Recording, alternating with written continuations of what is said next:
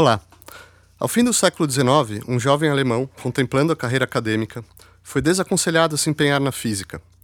À época, o edifício da mecânica clássica erguida por Newton, Maxwell e outros parecia tão bem acabado que cientistas como Lord Kelvin acreditaram que todas as grandes ideias da física já haviam sido descobertas, só restando trabalhar adornos e pormenores. Por sorte, o estudante recusou o conselho e, em 1900, já professor de física em Berlim, diria ao seu filho que fez uma descoberta tão importante quanto as de Newton. Por mais que soasse grandiloquente, Max Planck falava a pura verdade.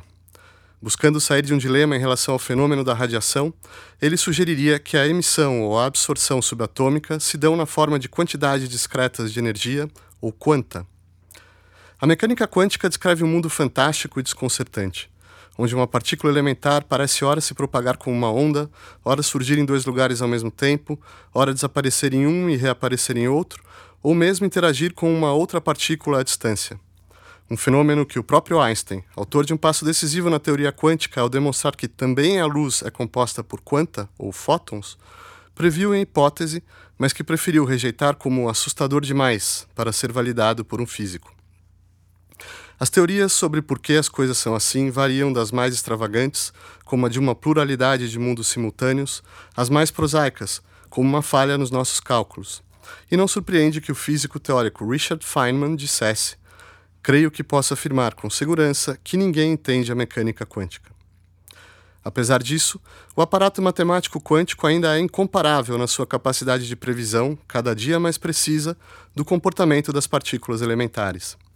E, malgrado todos os desafios à nossa lógica ordinária e todas as controvérsias sobre por que o universo microscópico é assim, os resultados de laboratório só fazem confirmar.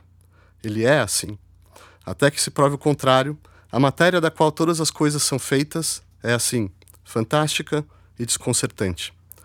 Para discutir a mecânica quântica, convidamos Maria Cristina Batoni Abdala, professora de Teoria Geral das Partículas e Campos da Universidade Estadual Paulista e autora de O Discreto Charme das Partículas Elementares, Oswaldo Pessoa, professor de História e Filosofia da Ciência na Universidade de São Paulo e autor de Conceitos de Física Quântica, e Walter Pedra, professor do Departamento de Física Matemática da Universidade de São Paulo e coordenador do grupo de pesquisa de termodinâmica de sistemas quânticos de corpos não simétricos.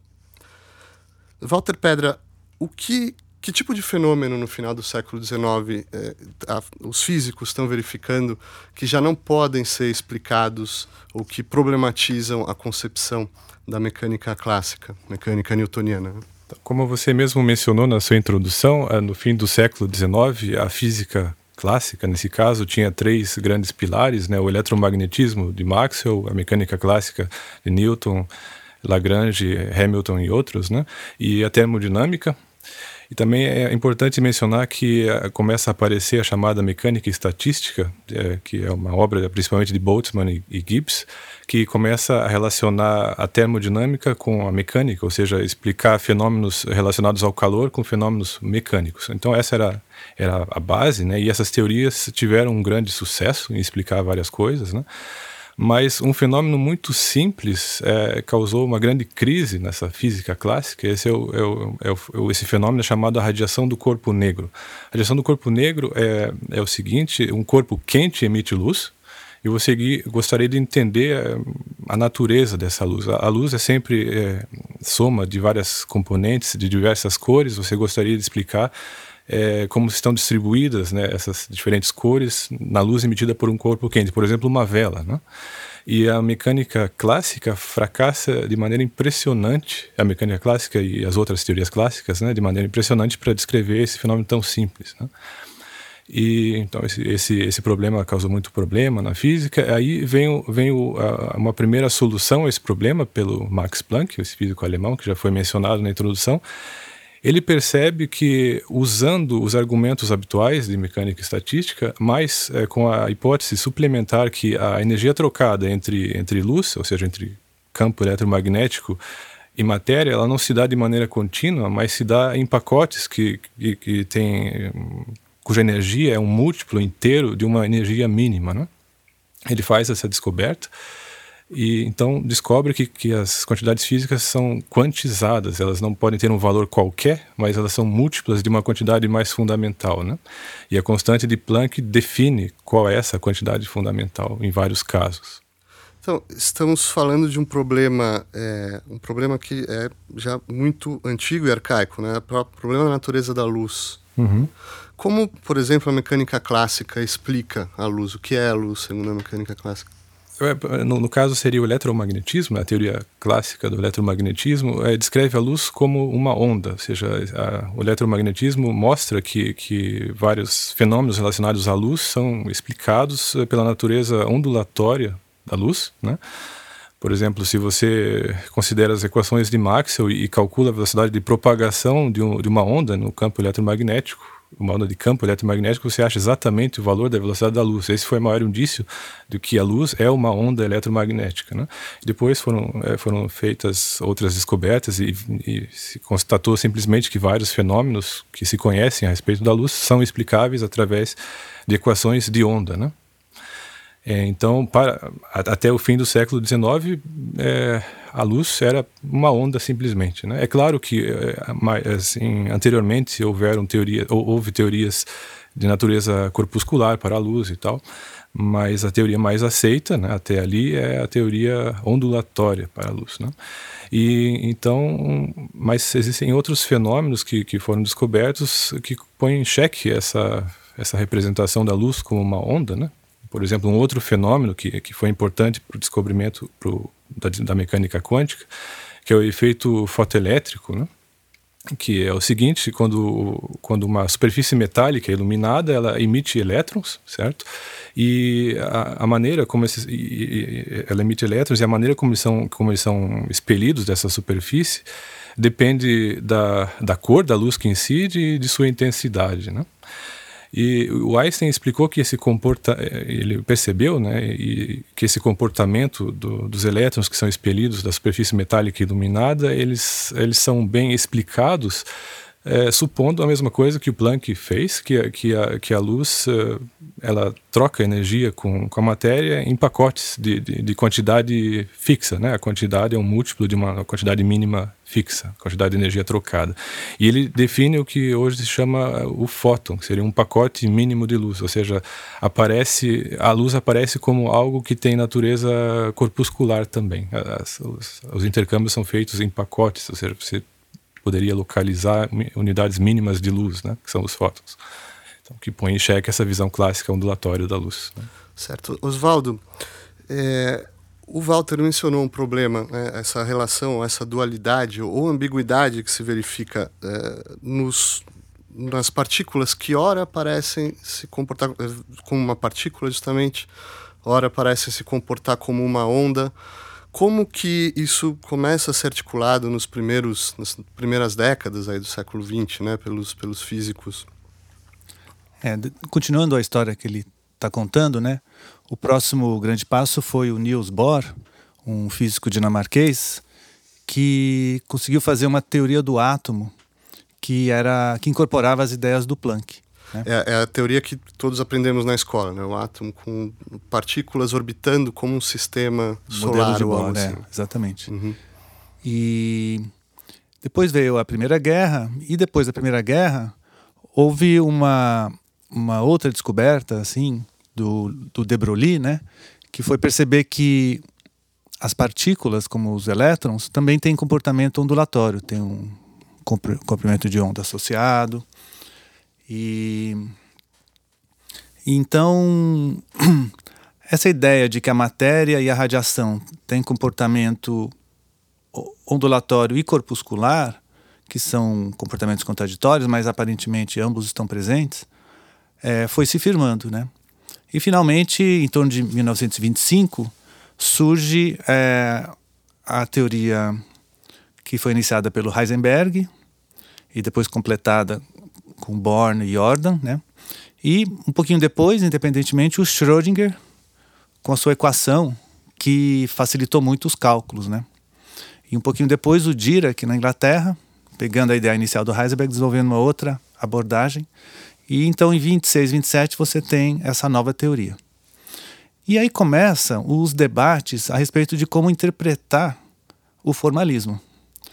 E, e só para resumir, ficou de um lado o Bohr, o Heisenberg e o Pauli, que foi um outro físico muito brilhante daquela época, defendendo a chamada interpretação da complementaridade ou de Copenhague, e do outro, pessoas como o Louis de Broglie, aquele francês, o Albert Einstein e o próprio Schrödinger, é, insatisfeitos com a interpretação é, ortodoxa que estava se firmando, que é a interpretação da complementaridade. Mas antes da gente entrar nesse debate, então vamos, eu acho que valeria a pena para os nossos ouvintes justamente estabelecer quais são os, os pontos principais dessa visão ortodoxa, né? a chamada interpretação de Copenhagen, onde uh, Niels Bohr está ali com uma espécie de, de rei filósofo ou algo assim, né? tem muitas pessoas ali em torno trabalhando, e se cristaliza essa que vai ser a ortodoxia clássica, né? a ortodoxia própria da, da mecânica quântica. Quais são os, uh, os elementos fundamentais dessa interpretação de Copenhagen? É, o que dividia esses dois campos é o que os filósofos chamam de realismo.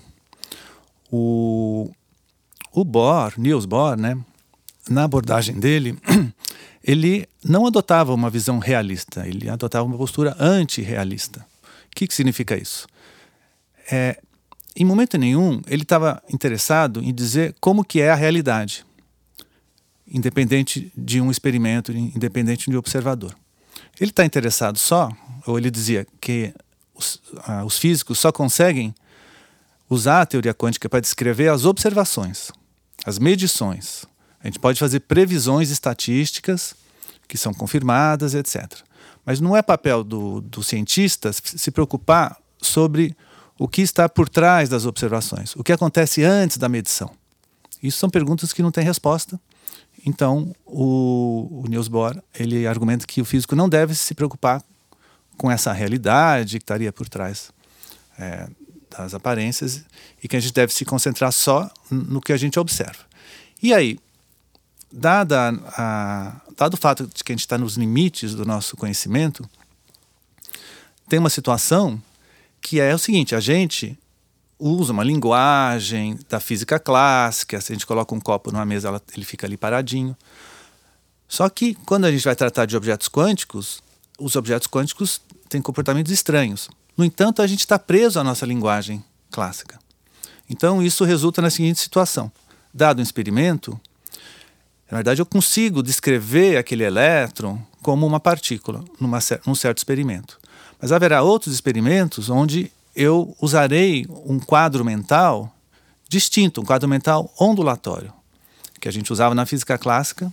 A gente mantém essas duas descrições por causa das limitações do nosso cérebro e da maneira que, que o ser humano evoluiu. A gente só consegue usar a chamada linguagem clássica. Mas, felizmente, isso é suficiente. A gente pode, em algumas ocasiões, usa um quadro corpuscular, em outras usa um quadro ondulatório e tudo é, se explica de uma maneira razoável. Então, com isso, a gente não tem que ficar agora filosofando sobre o que está por trás das aparências. Vamos agora é, usar essa teoria maravilhosa para fazer cálculos, explorar todos os campos da física, ganhar prêmio Nobel, né? nossos alunos agora vão ganhar prêmios Nobel, e, e né, vamos ficar quieto e calcular e não se preocupar muito com essas filosofias que o Einstein e o Schrödinger aí ficam querendo é, introduzir aí porque eles não gostaram da nossa solução ao problema. Maria Cristina, será que a gente pode introduzir nesse quadro que o Oswaldo acaba de passar, é, alguns começar a discutir alguns princípios próprios da, da mecânica quântica. Por exemplo, o chamado princípio da incerteza, né, de Heisenberg, me uhum. parece que é, é, é, muito é decisivo ali, né, em algum momento. O que exatamente diz esse princípio e quais as suas implicações para a física? Então, na sequência uh, histórica que os colegas uh, uh, iniciaram, em 25, uh, 26, quando aparece a equação de Schrödinger, uh, Heisenberg está no Instituto Niels Bohr e em 27 ele publica o princípio de incerteza, o mínimo, né? Porque em 1930 ele uh, publica o princípio de incerteza generalizado, que é pouco usado e desenterrado pela ótica quântica há pouco tempo. Né? É, o que diz esse princípio de incerteza? Sim, isso, o que é incerto? O que né? é incerto, né? Ele diz que quando você observa uma partícula, e a propósito do que o Oswaldo falou, você coloca um copo de água e ele fica ali paradinho, mas uma partícula não fica. Se você tentar observar uma partícula com muita precisão em que posição ela está, ela escapa, você perde precisão na velocidade que ela uh, tem. Então, uh, eu diria que a gente não pode observar com precisão uh, imensa, com muita precisão, a velocidade e a posição da partícula. Ao mesmo tempo. Ao mesmo tempo. É, velocidade para facilitar, porque na verdade é o momento que a gente tem que, que considerar. Então, o momento é a massa vezes a velocidade. Então, é, a partícula, ela, quando localizada, né, quando você tenta olhar em que posição ela está, você perde precisão na velocidade. E, é o mesmo, e, e vice-versa. Se você tenta ver a velocidade da partícula, você não sabe onde ela está. Né? E isso, é, na verdade, o, o, o, Heisenberg ele publicou é, essa, é, esse trabalho sem o Bohr saber. O Bohr estava de férias e quando ele voltou, ele soube que o Heisenberg tinha submetido esse trabalho. E ele realmente fica assim muito incomodado. Isso foi no primeiro semestre de 27. E no segundo semestre, Bohr então publica o princípio de complementariedade numa conferência em Como. E aparece no mesmo ano. Heisenberg com o princípio de incerteza e Bohr com o de complementariedade. Que diz o quê, Oswaldo? Ele fala numa complementariedade entre duas descrições que poderia ser, por exemplo, como eu mencionei, descrição é, exatamente. corpuscular é, ou ondulatória? Corpuscular e ondulatória, exatamente isso. Então, você para a, a, partícula é, ela é, se é, comporta de uma determinada forma quando você tem um instrumento que a olha de uma determinada forma. Então, quando você, por exemplo, olha uma partícula usando o, o aparelhamento da fenda dupla, né? você tem o, o elétron que passa por um, um, um, um, uma, uma, um aparatos que tem duas fendas. Então, na, na, no anteparo final, você vê um sinal de interferência ondulatória. Mas se você olhar, por exemplo, o elétron no fenômeno que o Walter disse inicialmente da do, do efeito fotoelétrico, você vai ver que o fóton vem e ele dá um quantum de energia para o elétron que está na placa metálica. Esse elétron escapa da, da placa metálica e essa placa fica positivamente carregada. Então, são dois experimentos, são dois olhares, são duas formas de ver a natureza. Um vê um elétron como uma partícula que foi quicada da chapa metálica pelo fóton, trouxe o quantum de energia, e o outro na fenda dupla, que eh, você vê um, eh, uma interferência ondulatória no, no anteparo final. Então, eh, por outro lado, nesse experimento da fenda dupla, se você coloca um laser, uma lanterna para olhar para o elétron em qual das fendas ele vai passar, ele passa a se comportar como uh, partícula. Ele está sendo. É, a observação muda o comportamento do elétron. Então, lá no final, no anteparo, você não vai ver um espectro de, de, de, de, interferência de ondas, mas vai ver dois montinhos de elétrons como se eles fossem partículas. Então, essa é a visão de complementariedade de Bohr e a visão de Heisenberg sobre o princípio de incerteza.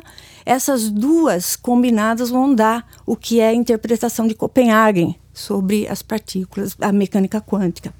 Ótimo. Né? Quer dizer, complementaridade entre a propriedades da partícula e da onda e a impossibilidade, né, Walter, de saber é, ao mesmo tempo a posição de uma partícula e como ela está se comportando. Dizer, ou você sabe como ela está se comportando, ou você consegue saber a posição. Né? Eu gostaria de fazer mais uma consideração sobre o trabalho do Heisenberg e do Schrödinger. Né? Na história da mecânica quântica, é, é, existem dois períodos principais. O primeiro é chamado a, a, antiga mecânica quântica, que vai de 1900, com a descoberta de Planck, até 1925, 26, que né, são os, os artigos né, de Heisenberg e Schrödinger, principalmente. Nessa primeira fase, a mecânica. Então, se percebe que as quantidades físicas são quantizadas, de alguma maneira. Então, se esses pacotes, esses pacotes são pacotes de energia ou pacotes de quantidade de movimento, né? Mas a coisa é que as grandezas físicas não são é, objetos de natureza contínua, mas sim de natureza discreta, né? Existem pacotes mínimos, né? Para essas quantidades. E isso era feito de maneira é, se usava a mecânica, a física clássica e se, se introduzia um princípio de quantização numa teoria clássica. Né? Então se tentava adaptar as teorias clássicas. Então, assim, a grande diferença em relação à segunda fase, que é chamada nova mecânica quântica, que é iniciada pelos trabalhos Heisenberg e Schrödinger, principalmente, é que se buscam princípios dos quais seguem essa propriedade de, de quantização. Né? Então, o que o Heisenberg faz é tentar elaborar uma nova mecânica. Ele, ele não pega a mecânica de Newton e tenta fazer a hipótese da quantização, por exemplo, ou qualquer teoria clássica e fazer a hipótese da quantização, ele tenta, é, é, ele tenta propor uma nova mecânica, e ele faz isso, essa mecânica chamada mecânica matricial, e dessa nova mecânica é, é, segue a quantização, por exemplo, que o, que o Bohr teve que postular para o átomo. Né? O Bohr postula a quantização do momento angular, né, que é a quantidade de movimento de rotação dos elétrons, isso não é mais postulado pelo Heisenberg, isso é uma consequência da sua nova mecânica. Né? E, e, o, e o, o, princípio de incerteza que, que, a Maria Cristina comentou também é uma consequência dessa nova mecânica. Né? E essa nova mecânica tem a propriedade seguinte: é, o, o, Heisenberg descobriu que as grandezas físicas não devem ser mais vistas como, como números, por exemplo, uma velocidade não é mais um número, sei lá, 100 km por hora, é mais sim um objeto matemático mais complicado. Isso é, ele, as quantidades físicas se tornam matrizes. Eu não preciso entrar em, no mérito técnico disso, mas a, a, propriedade principal aqui de matrizes é que o produto é, de, desses, de duas matrizes é, depende da ordem na qual esse produto é efetuado. Né? Então, se eu pegar dois números, pegar 3 e 4 e multiplicar nessa ordem, eu obtenho 12, pegar 4 e 3 e multiplicar assim, também tenho 12. Os números não vêm a ordem dos produtos, mas as matrizes vêm sim. Né? E isso faz toda a diferença. Né? Então, por exemplo, a velocidade é representada por uma certa matriz e a, e a posição por outra. Então, se eu fizer o produto velocidade é, e depois posição, eu vou ter um resultado. Se eu fizer o produto na outro sentido, eu vou ter outro. Né? Isso indica que, que há uma certa incompatibilidade entre essas duas grandezas. E é isso que gera a incerteza. Né? Então, uma curiosidade, talvez nós tenhamos alguns ouvintes jovens, né? Essa física que foi proposta pelo Heisenberg e outros colegas era chamada na Alemanha é, Knabenphysik, que quer dizer em alemão a física dos meninos, porque as pessoas que fizeram essas teorias tinham um pouco mais de 20 anos. Né? O, o Heisenberg tinha acho que 22, algo assim, o Dirac na Inglaterra, o Jordan, todos eles tinham 22, 23 anos. Né? São pessoas muito jovens que fizeram essas coisas tão importantes. Né? E o Schrödinger, ele também desenvolve é, ele escreve a famosa equação de Schrödinger, que, que, que, da qual se pode tirar os fenômenos de quantização, né? E além de, de, outras coisas, como incerteza também, por exemplo. Mas, é, então, haviam essas duas propostas, mas muito logo se percebeu que as duas coisas são equivalentes. O próprio Schrödinger percebeu que a sua equação é equivalente à mecânica do Heisenberg. Né? São, são visões diferentes da mesma teoria, mas elas são perfeitamente equivalentes. Né? Então, então, tinha um, um, formalismo matemático bastante elegante e bastante eficiente né, para captar todos esses fenômenos que, é, que foram descobertos. Né? No... A gente pode voltar, Oswaldo, ao criticismo é, na mecânica quântica, porque é, Einstein, por exemplo, né, cônico, ele diz aquela frase famosa: "Meu Deus não joga dados", né? É, o, que, o que exatamente ele está se referindo? O que incomoda ele nesse nesse quadro que vocês estão apresentando aqui? Bem, é uma discussão aí que os historiadores e filósofos né, tentam entender exatamente qual era a ideia que movia Einstein. Mas é, uma das coisas que preocupava ele era que ele achava que era possível completar a teoria quântica, era possível falar algo a mais sobre a realidade por trás das aparências. Era só uma questão de encontrar uma teoria boa e fazer os experimentos que pudessem eventualmente mostrar isso. Então, desde início, ele, com a sua né, sabedoria, é, vendo a teoria quântica nascer e sendo um dos pioneiros dela, ele logo ficou insatisfeito com as propostas do Heisenberg e do Bohr, da, da complementaridade e, e do princípio da incerteza. Então, já em 27, ele lança um desafio né, ao princípio da incerteza, e é, no congresso em que ele fez isso, o, o Bohr responde, né, depois de uma noite de pensar, responde de uma maneira correta e adequada, vamos dizer assim, vencendo o, o primeiro round do debate. É, alguns anos depois, num outro congresso de Solvay que teve, o Einstein vem com outro desafio.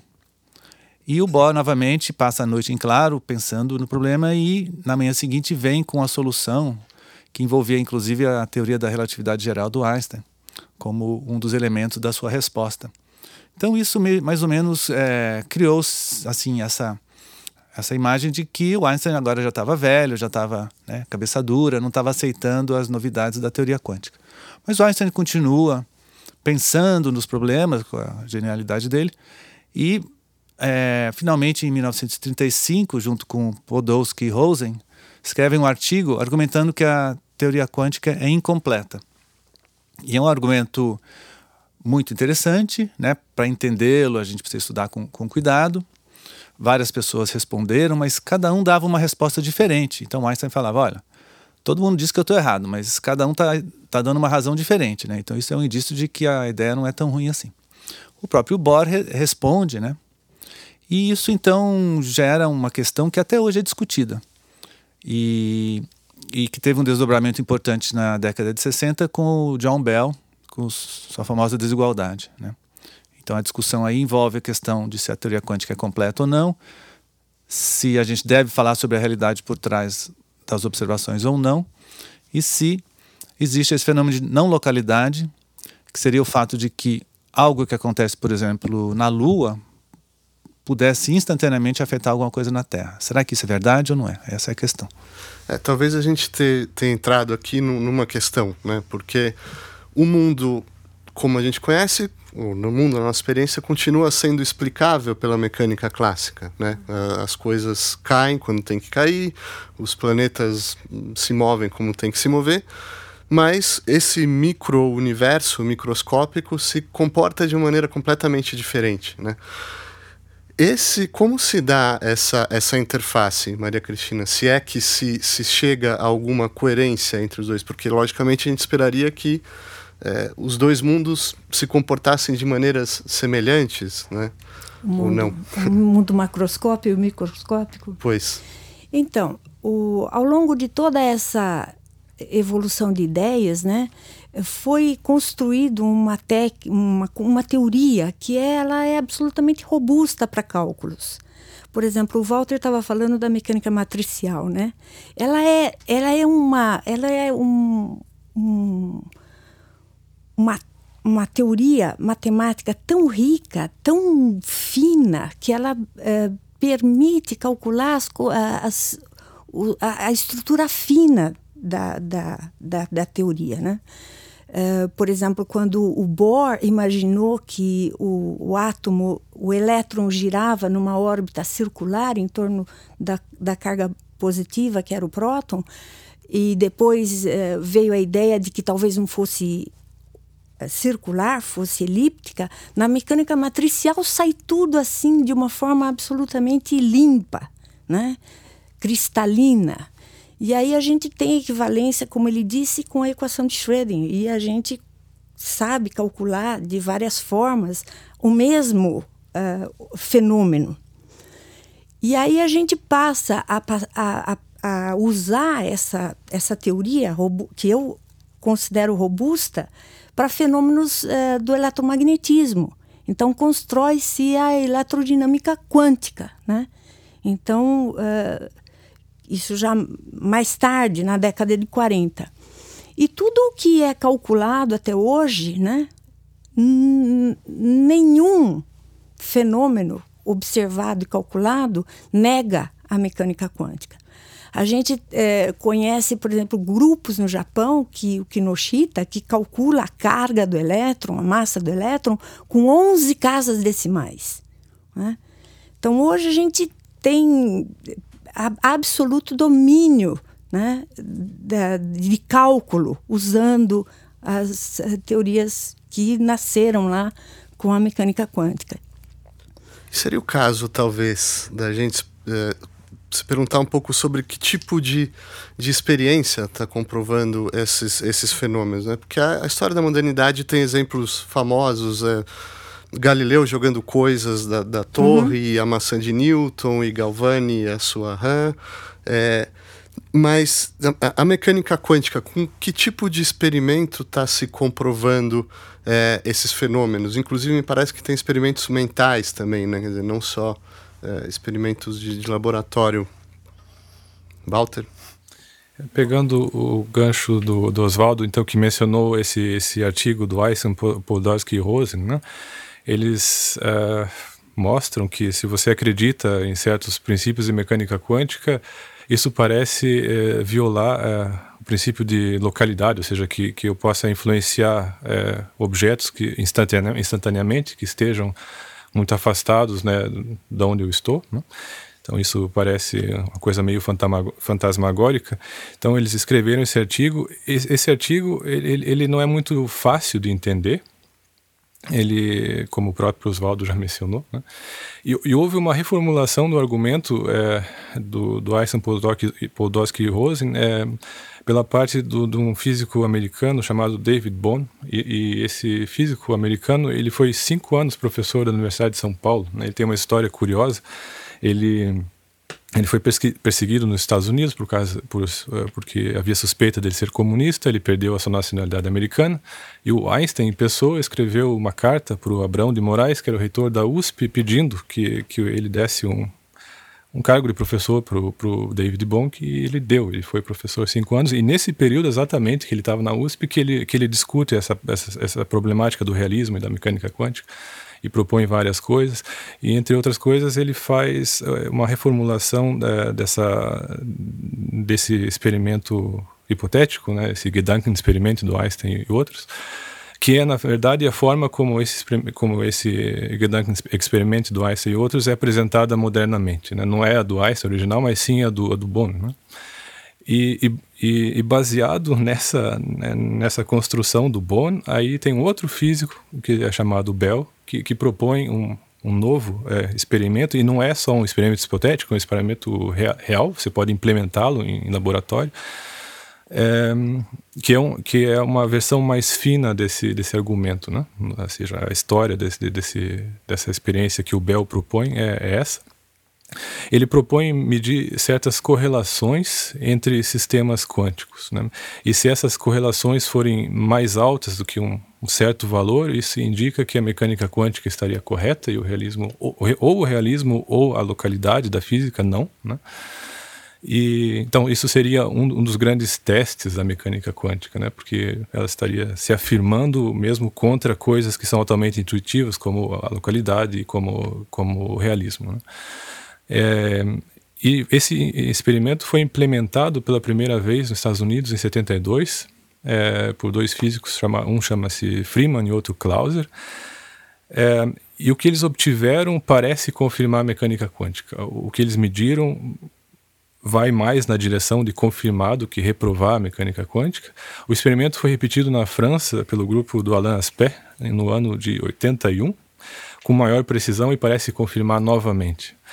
Mas apesar de todo esforço técnico, é, os valores obtidos não são conclusivos, é, porque existem dois problemas. Primeiro, para você testar a localidade, você precisaria fazer experimento de maneira a ter dois sistemas quânticos bastante afastados uns dos outros, e isso é uma dificuldade técnica. Alguns experimentos não conseguem fazer isso. E o outro problema é que você nunca consegue fazer uma só medida, a medida tem que ser repetida várias vezes, e nessas, nessas experiências há uma perda de dados muito grande por razões técnicas. Então, essa, essa, é, esses resultados que são obtidos estariam dentro da margem de erro permitida pelo experimento, ou seja, Uh, tudo se comporta como se a mecânica quântica estivesse correta, ou seja, se há erros, eles estão indo na direção de ajudar a mecânica quântica, mas uh, não é suficiente para confirmá-la de maneira definitiva. Então, esses, esses experimentos do Bell, propostos, uh, propostos pelo Bell inicialmente, nos anos 60, se não me engano, é, têm sido repetidos constantemente com, com precisão cada vez maior. Mas até hoje não foi é, atingida a precisão suficiente ou a perda de dados é, suficiente é, para dar um veredito absoluto sobre, sobre a validade ou não da mecânica quântica.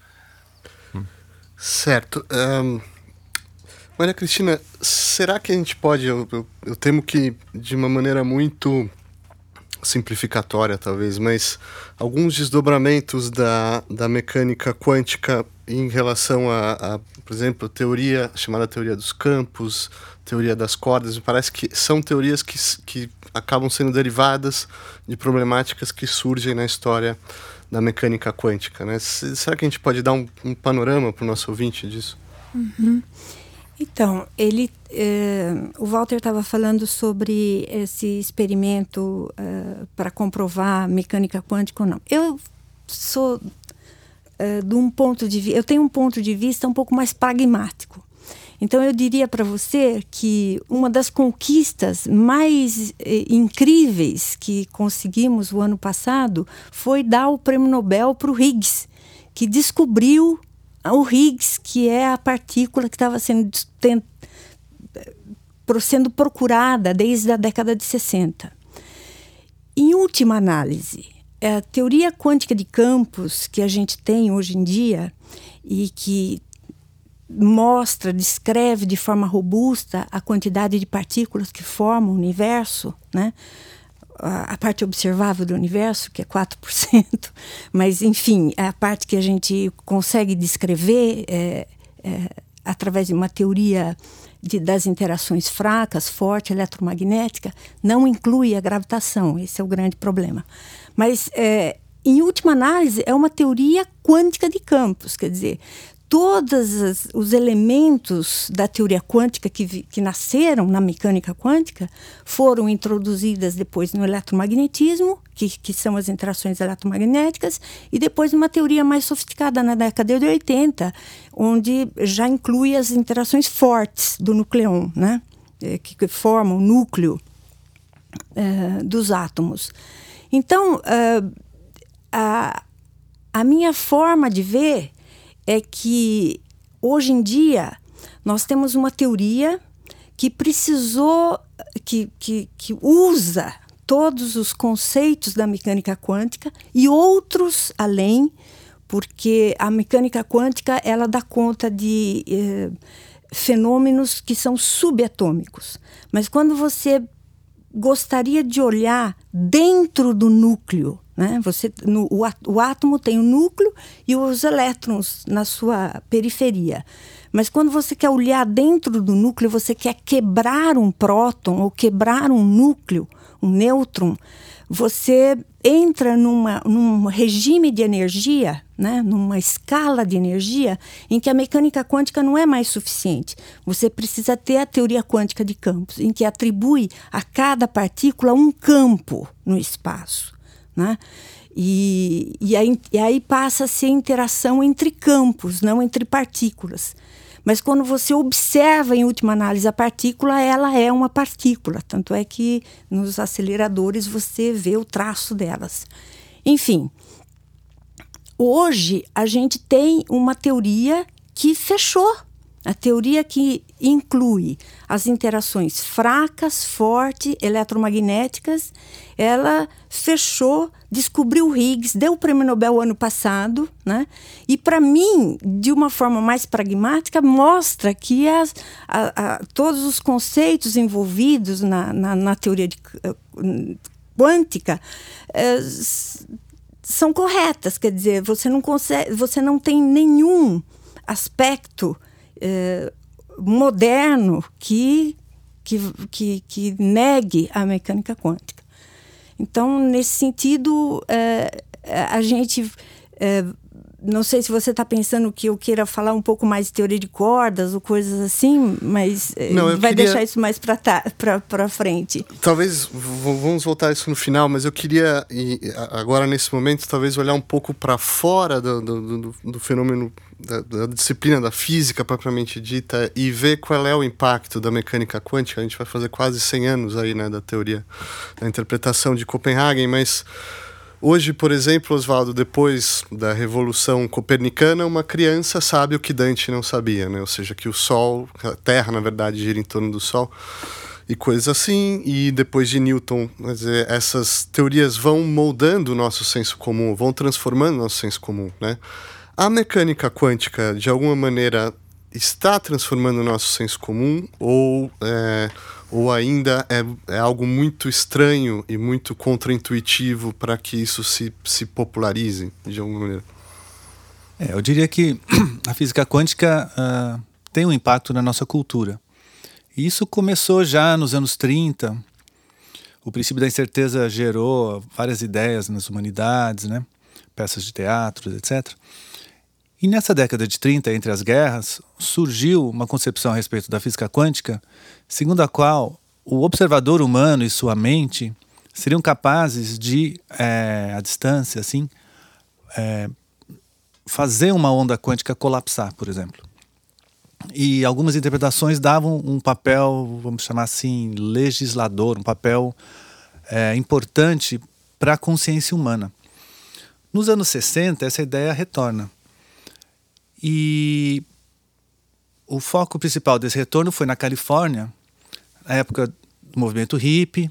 New Age. New Age, etc. e justamente os, os resultados do John Bell, né, que o Walter mencionou, o Clauser e o Friedman fizeram um experimento deles na Califórnia, e eles faziam parte de grupos que discutiam o significado daquilo. Né?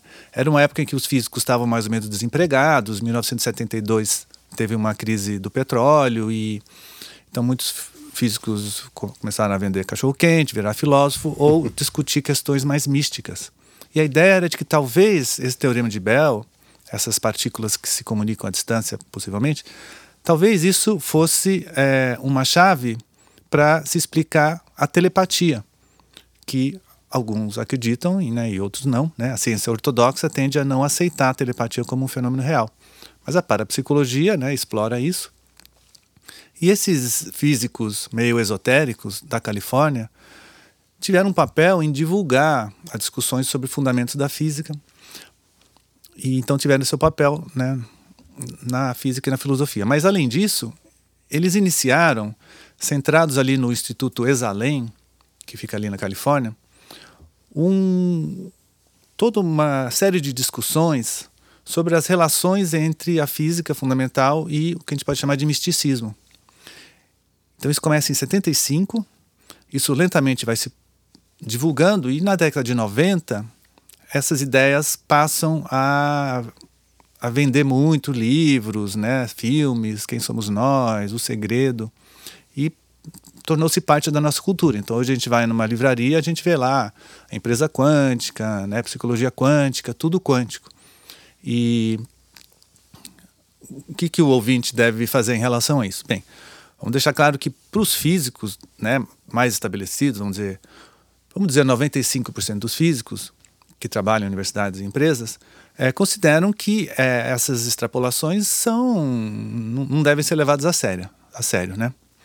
Mas há alguns físicos e outros cientistas que acham isso interessante, então é um tema de discussão e o último elemento nessa discussão é a comprovação de que existem fenômenos quânticos em seres vivos, né? Em, a fotossíntese feita por algumas bactérias é, envolve processos que a gente pode chamar de essencialmente quânticos. Então isso trouxe uma nova vida para esse debate e então é uma área aí em que a cultura assimilou e discute e há controvérsias envolvendo a física quântica. Walter, o que, que, que, você acha sobre isso? Existe alguma base nesse, nesses fenômenos, nesse misticismo quântico ou eu, eu gostaria, como o nosso tempo está acabando, eu gostaria de mencionar mais uma coisa a respeito da, da influência da mecânica quântica, por exemplo, na filosofia, né? O conceito de lógica, né? O que, que é isso, né? Você tem a lógica clássica, que tem um estatuto, né? Assim, que tem um papel fundamental em, em toda a ciência, em toda a filosofia, então, se você olha, por exemplo, essa questão da interpretação de Copenhague, é, há uma tentativa de, de colocar a mecânica quântica a qualquer preço dentro do esquema clássico. O Bohr formula esse princípio de, de interpretação. Ou seja, que, um formato determinista, onde as coisas acontecem não, como ele, tem ele, que acontecer. É, não, ele fala assim que, que, todo, que, que toda descrição de, de fenômenos físicos deve se dar numa linguagem clássica, ou seja, ela deve ser submetida à lógica clássica. Essa, essa é uma maneira de, de tentar é, é tentar tratar esse problema. Mas existe, existe uma outra maneira é que, é, que seria pôr em dúvida o, o, valor da lógica clássica, você buscar outros tipos de lógica, né? E, na verdade, quem reconheceu isso pela primeira vez foi um matemático chamado von Neumann, né? no seu livro, que é fundador, né, é, que é muito importante na mecânica quântica, chama Princípios Matemáticos da Mecânica Quântica, que foi escrito em 1930, né? Ali ele já coloca é, ideias nesse sentido que a lógica inerente à mecânica quântica não é clássica, que teria que se buscar uma outra. Ele propõe uma lógica quântica, né? mas uh, isso não tem um impacto imediato. Mas uh, mesmo até hoje há, há muita busca né, de, de, de, né, de, se identificar qual seria a lógica correta né, que, que pudesse dar conta da mecânica quântica. Então, seria um outro tipo de abordagem, né? ou seja, a mecânica quântica estaria propondo uma nova espécie de lógica, por exemplo. Né? E isso tem impacto, em, na minha opinião, em vários, em vários outros ramos da ciência né? e da filosofia. Me corrija, por favor, seu. Não, ok, nós temos pouquíssimos minutos e eu, eu queria propor a vocês um, um da gente fazer um apanhado geral, de vocês fazerem um apanhado geral do que a gente falou até aqui e se vocês puderem esclarecer para o nosso ouvinte o que então está consolidado na mecânica quântica, ou pelo menos probabilisticamente consolidado na mecânica quântica, e quais são as áreas controversas, as áreas problemáticas, as áreas onde ainda é, onde, onde, onde o campo está aberto né, para discussão. Oswaldo. Bem, eu acho que em termos de, de cálculos, né, a teoria é muito bem sucedida, né? Como a Maria Cristina apontou, né? Então, é, a coisa está indo bem, mas como ela estava começando a falar, né? Existe assim a questão de como incluir a gravidade numa descrição da natureza. Então, a questão de, se existe uma teoria do tudo, uma teoria física de tudo, é uma questão interessante, talvez para uma próxima rodada aí. E claro que a questão da consciência, né, da mente, também a mente faz parte do mundo físico também e a gente gostaria que tivesse incluído aí, mas a gente não tem a menor ideia de como fazer isso. Então, são problemas em aberto aí da ciência como um todo. Maria é, Cristina? Uh, de fato, uh, se você olhar que a mecânica quântica e a relatividade geral não conseguem dar as mãos, e aí a gente precisa uh, lançar mão de um novo conceito de, de partícula que vem através de teoria de cordas, a gente tem aí um longo caminho a seguir, né? E outro aspecto também é, com relação a é, influenciar as pessoas sobre os fenômenos quânticos é lembrar que existe aí no mercado uma teoria do quantum brain, o cérebro quântico, que diz que no nosso cérebro existem lá nas microtubulinas ondas que se propagam e que, apesar do cérebro ser um, um corpo úmido, grande, denso, existem fenômenos que são uh, quânticos, essencialmente, no cérebro. E a gente. Eu gostaria só de lembrar uh, uh, esse pessoal que, que fala de localidade, que na verdade esse problema de eh, não localidade está relacionado com um, um, um, fenômeno bem específico na física, em que os, os dois sistemas são emaranhados são o, que o, o, o, Bohr propôs no artigo de 35, que são os entangled states. É, então, entrelaçados. Se, entrelaçados. Então, não, não é qualquer partícula que sente qualquer partícula. Quer dizer, você tem dois sistemas que estavam emaranhados, e aí você, que são emaranhados, e aí você afasta, e aí eles sabem um do outro. Então, não é qualquer partícula que sabe uma da outra. Então a gente precisa saber construir os, os, eh, os, os estados emaranhados e afastá-los. Né? Eu só quis lembrar isso porque essa palavra não tinha surgido ainda. Então é, tem muita coisa para ser vista mesmo. E, e isso a gente está falando só de 4% do universo. O resto é assunto para mais tarde. Walter. Então, eu concordo com os meus dois colegas que não há dúvida nenhuma que a mecânica quântica é uma teoria de muito sucesso né, em explicar os fenômenos físicos, em prever novos. Ela é, é utilizada quase que diariamente, por exemplo, até em áreas tecnológicas como a eletrônica, que tem um impacto enorme no nosso estilo de vida, né? E sem falha, né? Ou seja, ela é extremamente útil, né? Mas ao mesmo tempo a gente não sabe exatamente do que ela fala, né?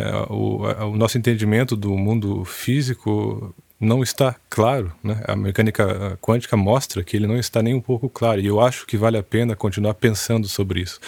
Ela é uma teoria útil, deve continuar sendo usada, mas eu acho que não deveria é, se parar de, de tentar entender o, o que é a realidade física. E ela é um bom estímulo para isso, né? a mecânica quântica. É isso. Obrigado, Walter Pedra. Por hoje é só. Obrigado, Oswaldo Pessoa. Obrigado, Maria Cristina Abdala. Obrigado ao nosso ouvinte e até a próxima edição.